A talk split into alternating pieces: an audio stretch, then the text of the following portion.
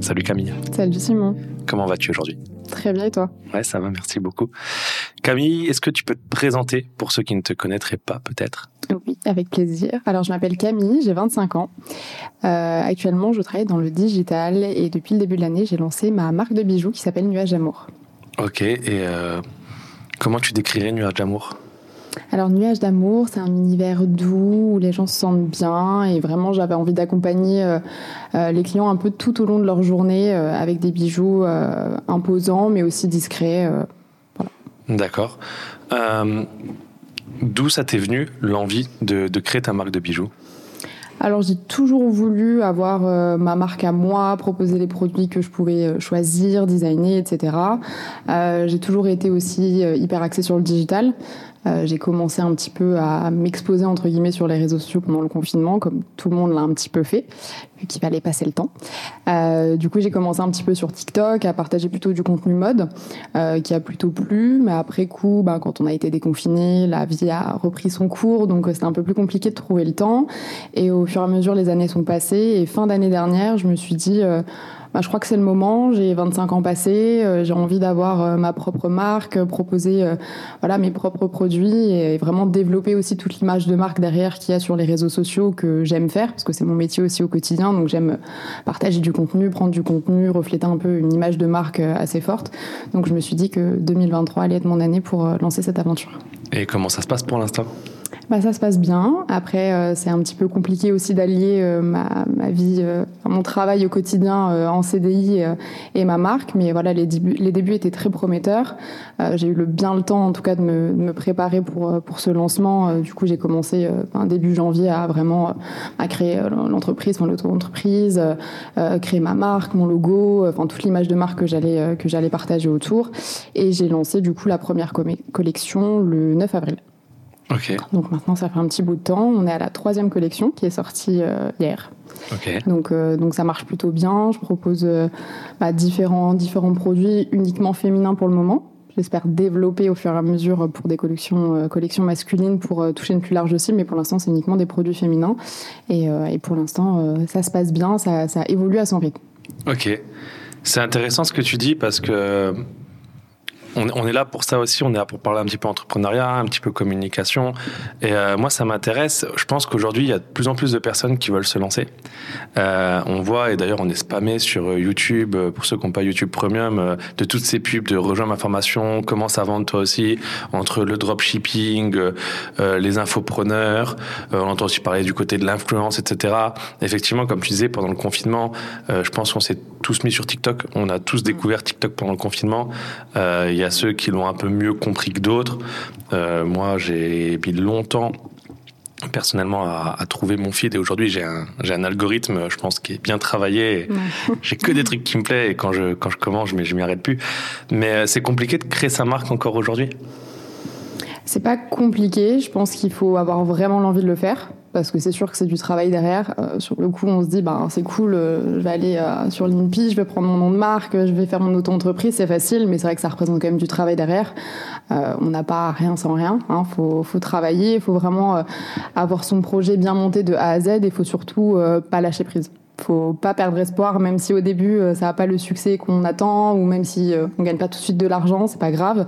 le but c'est pas forcément ça au début, c'est aussi d'avoir son truc à soi et de pouvoir se dire ben je vais voir des gens même que je connais pas qui vont avoir mes bijoux. Enfin voilà, c'est vraiment le but là. Donc je dirais pas que c'est difficile, mais il faut savoir bien s'entourer, être bien accompagné et puis surtout pas lâcher prise. Et toi, du coup, de qui tu t'es entouré, de qui t'a accompagné, euh, qui t'a soutenu dans ce projet-là? Alors bah, ma famille d'abord, qui m'ont soutenu euh, dans, dans ce lancement de ce nouveau projet qui était euh, peut-être des fois un petit peu compliqué à comprendre pour mes parents qui sont un peu de la vieille école de ben voilà il faut que tu un CDI, il faut que tu un travail classique et surtout safe. Mais, euh, mais du coup, je me suis entourée de ma famille et puis aussi ben, de mon chéri qui m'a beaucoup accompagnée parce qu'il a, il a, eu la chance de faire un, un, un bachelor de jeune entrepreneur. Donc c'est vrai qu'il avait aussi ces connaissances-là que moi j'avais pas du tout de ben où créer son auto-entreprise, comment ça fonctionne, euh, l'URSSAF, enfin tout en fait la partie administrative que moi j'avais pas du tout. Donc il a pu m'accompagner là-dessus et puis bien sûr mes, mes copines qui ont été d'un grand soutien qui le sont encore aujourd'hui.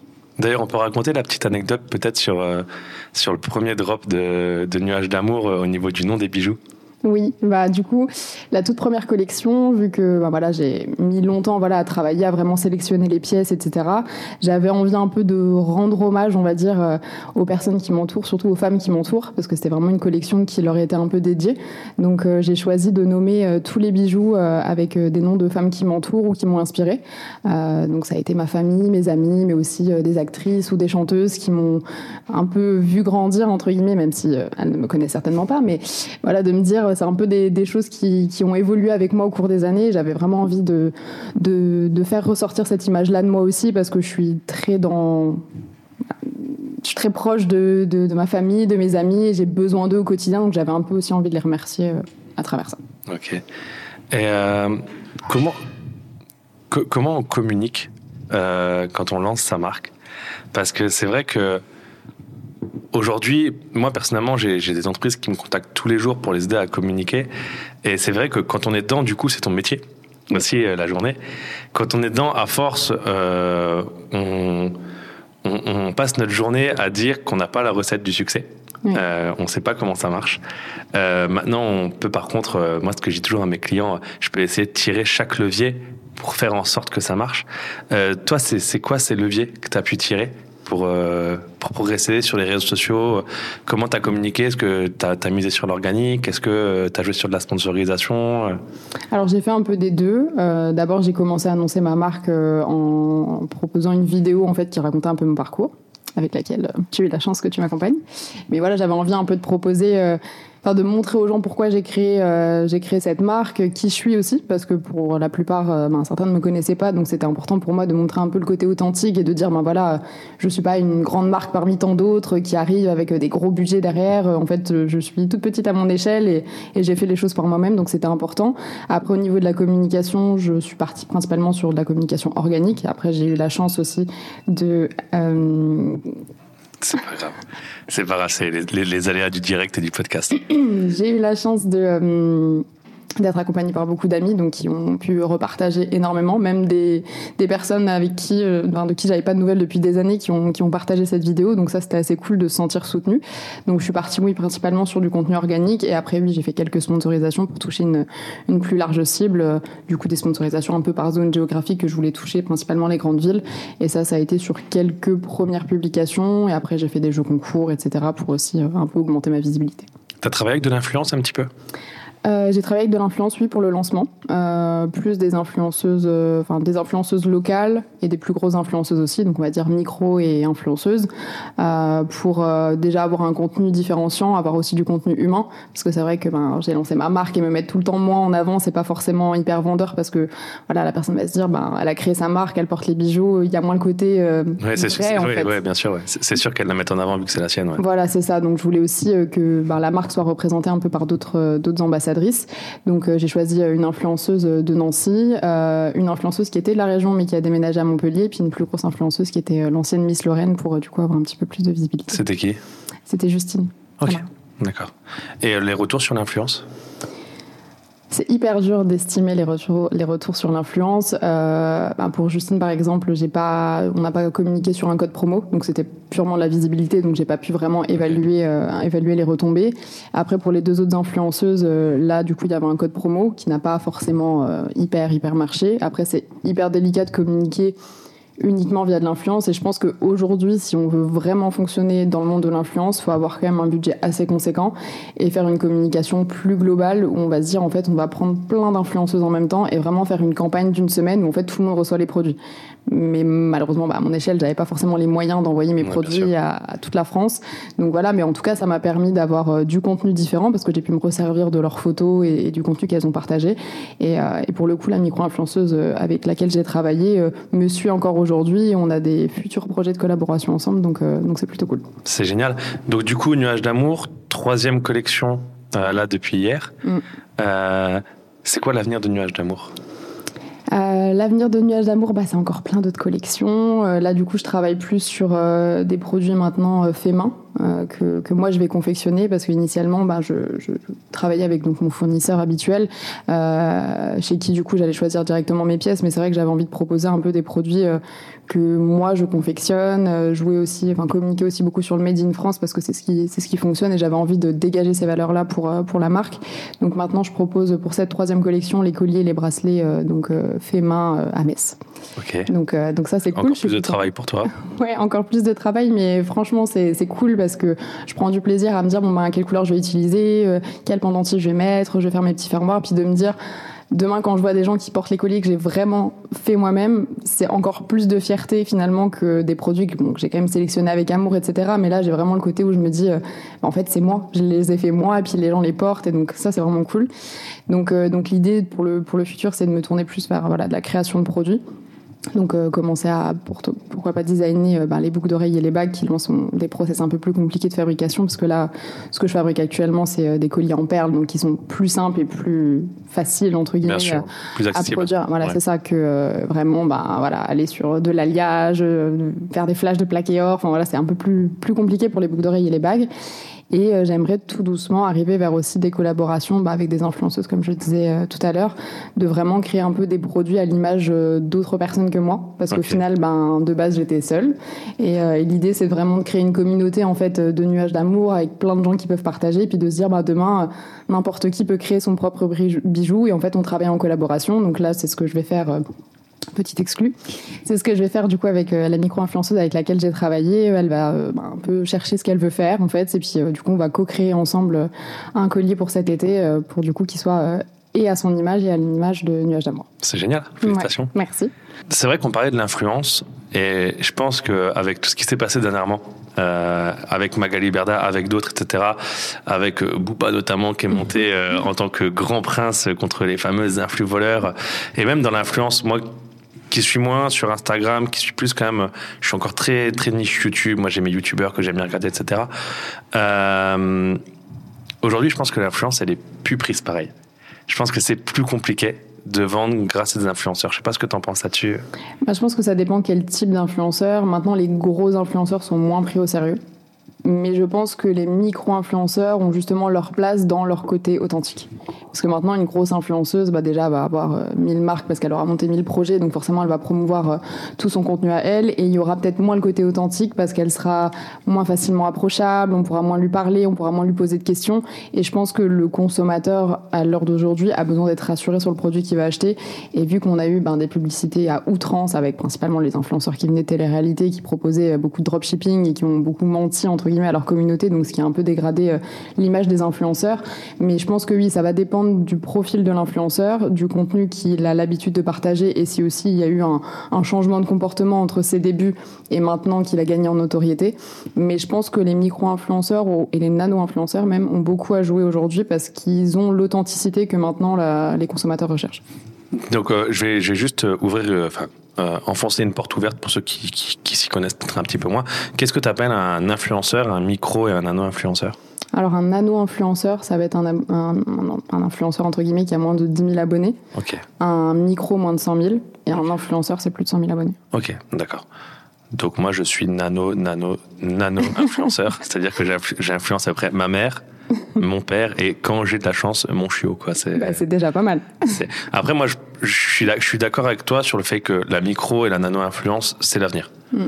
Clairement, euh, moi juste sur mon Instagram où j'ai euh, 1000 abonnés, euh, quand je sors certaines caméras, quand je sors même certaines cartes SD, etc., j'ai toujours des messages de gens, tu utilises quoi comme objectif, tu utilises quoi comme carte SD, euh, j'ai pas envie d'acheter la batterie Canon officielle, euh, qu'est-ce que tu peux me conseiller, etc.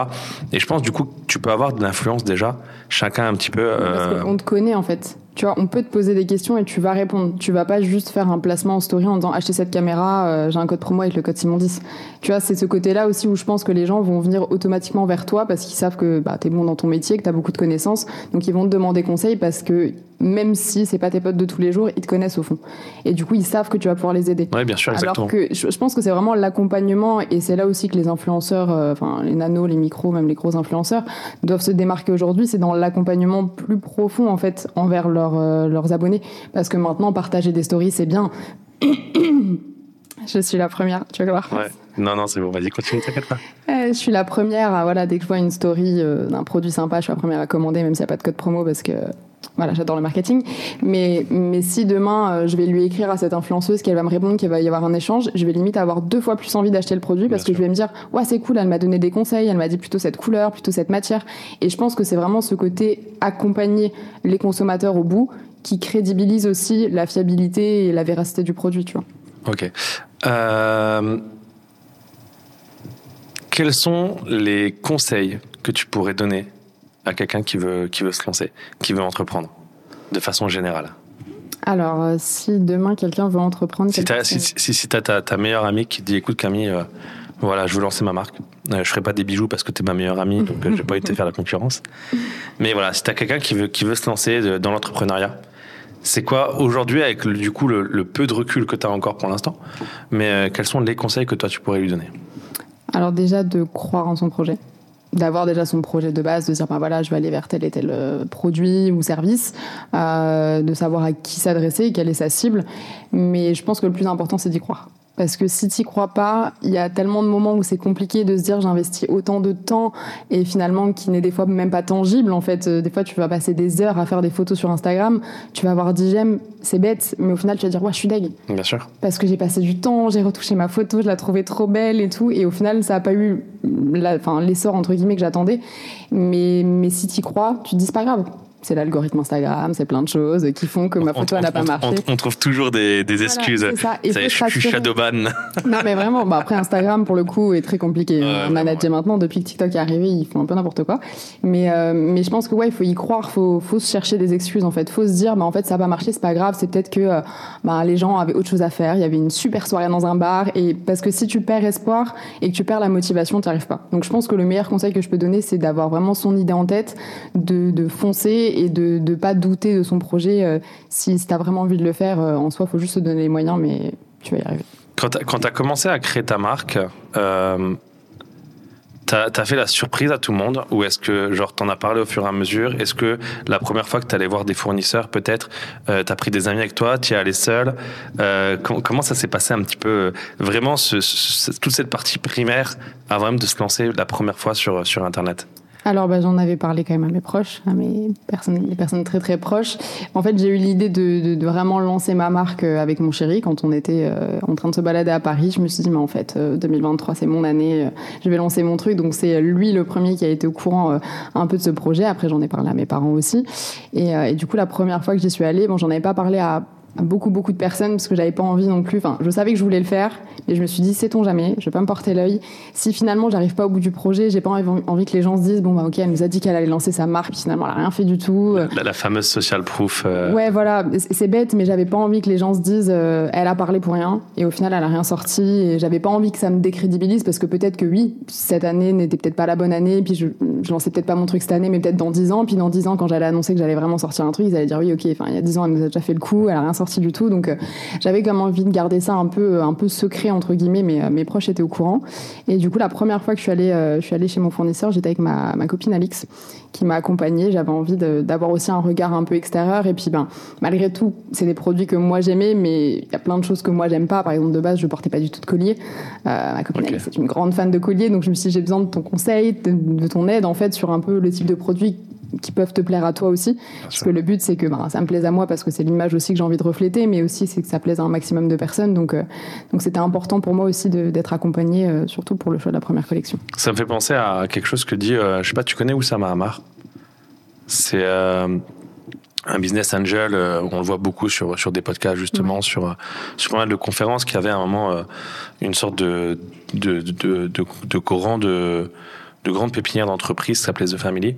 Et en fait, euh, il disait que ce qui était génial avec la France, déjà, c'était l'auto-entreprise, parce que ça permettait de prototyper. C'est-à-dire que l'auto-entreprise, pour moi, c'est du black légal. C'est-à-dire que si je fais pas d'argent, à part, toi, tu as du stock, moi, je vends du Oui. service, tu vois. Mais euh, moi, à l'époque où j'étais en auto-entreprise, si, si je gagnais 0 euros, je payais 0 euros d'URSSAF, je Oui. payais 0 euros d'impôt là-dessus. Donc, je prenais zéro risque, techniquement, Oui. à me lancer. Et c'est une force qu'on a en France, qu'il faut absolument pas négliger, c'est que le prototypage, aujourd'hui, il coûte zéro. Toi, tu as du stock, c'est différent, mais encore que tu peux commander pièce par pièce. Le seul problème, c'est qu'avec la suspicion de dropshipping, etc., tu peux pas te permettre d'envoyer à 5 semaines, à 6 semaines, tous les gens vont dire, OK, c'est bon, elle achète en Chine, c'est du dropshipping, je vais aller sur Alibaba, je vais trouver la même à 3 euros. Et... Mm. Mais euh, Oussama, en fait, il disait, il y a deux trucs. Déjà, aujourd'hui, prototype, parce que le fait de prototyper, ça vaut tous les business plans que tu as présentés à ton banquier au monde. Parce que tu as ton banquier en mode, bon, voilà, ça fait un an que je fais ça maintenant. Euh, je fais ça sur mes soirs, sur mes week-ends, ça monte ta motivation. Mm. Euh, j'ai lancé ma marque, j'ai fait trois drops. Euh, j'ai fait X chiffre d'affaires, X chiffre d'affaires, X chiffre d'affaires. Et tu es obligé d'avoir de la crédibilité auprès de ton banquier. Ah bah oui, c'est sûr. Avec ce genre. Et le deuxième truc qu'il disait, c'est entoure-toi et surtout, parle-en à tes proches et à tes amis les plus proches, à ta famille, parce que si eux n'y croient pas, c'est qu'il y a un problème. Mhm. Parce qu'on on dit toujours que pour que quelqu'un achète ta marque, tu en parles un petit peu avec les influenceurs euh, et notamment les nano-influenceurs, euh, pour que quelqu'un achète ta marque, il faut qu'il se sente investi, il faut que ça lui parle. Si déjà les gens qui t'aiment à la base n'achètent pas ta marque, te disent que c'est pas possible, te disent que c'est trop cher, euh, que te disent que c'est pas assez qualitatif, etc. Pourquoi quelqu'un qui ne te connaît pas, quelqu'un qui n'a jamais entendu parler de toi, mais donc je suis totalement d'accord avec ce que tu dis là-dessus. C'est pour moi, je pense qu'il faut bien s'entourer à la base. Il mm. Il faut pas en parler à tout le monde effectivement parce que ça ce côté social proof et euh, je pense à tous ceux à qui j'ai dit que j'allais à la salle de sport en 2022. euh, mais euh, c'est vrai que voilà, il y a, y a, ce côté social proof où effectivement, euh, aujourd'hui, quand on en parle, quand on en plus si tu es pas mal sur les réseaux, que ce soit sur Instagram ou sur TikTok de façon personnelle, si tu commences à en parler de façon euh, euh, publique euh, sur tes réseaux sociaux, automatiquement, si tu le fais pas et que c'est pour te faire tacler derrière, ça sert à rien. Donc je suis d'accord, mais je pense que c'est important de bien s'entourer à la base. Ah bah c'est sûr, hein. parce que de toute façon, il y a toujours des moments compliqués où tu te dis mais pourquoi j'ai fait ça? J'étais bien, j'étais tranquille, j'avais mes week-ends, mes soirées, c'était trop bien. Mais au final, c'est quand tu es avec tes proches et que bah, eux y croient justement, c'est d'où là l'importance. C'est vraiment l'importance de se sentir accompagné et aussi de croire, euh, enfin de sentir que ses proches croient au projet. Mais, mais ouais, il y a des fois où je me dis, euh, ouais, c'est dur. Et puis au final, ils me disent, bah non, t'as pas fait tout ça pour rien, meuf. Donc en fait, euh, tu vas y aller, puis tu vas faire tes bijoux, et puis tu vas faire ta com, et puis, puis ça va aller. Donc c'est vrai que c'est super important d'être euh, bien entouré. on peut te retrouver peut-être sur les réseaux sociaux quelque part. Tu peux, comment est-ce qu'on achète tes produits? Raconte-nous. Oui, alors j'ai un e-shop, donc je vends essentiellement pour l'instant sur, sur mon site internet. Donc c'est nuage d'amour Et du coup, on peut me retrouver sur Instagram avec le compte nuage d'amour Ok. Et euh, tu as décidé de faire que en ligne? Euh, Peut-être une petite présence physique, euh, ça va venir? Peut-être. Il y a. Peut-être. Non, pour l'instant, il n'y a rien de, vraiment concret, mais c'est vrai que j'aurais euh, envie, en tout cas, de, de, proposer mes bijoux en physique, parce que je pense que c'est un processus d'achat qui est différent et qui m'intéresserait aussi. Donc, donc, je vais peut-être participer à deux, trois événements. Bah, c'est bien, un petit pop-up store quelque part à Metz. Peut-être. On verra. Allez, merci beaucoup Camille. Merci à toi.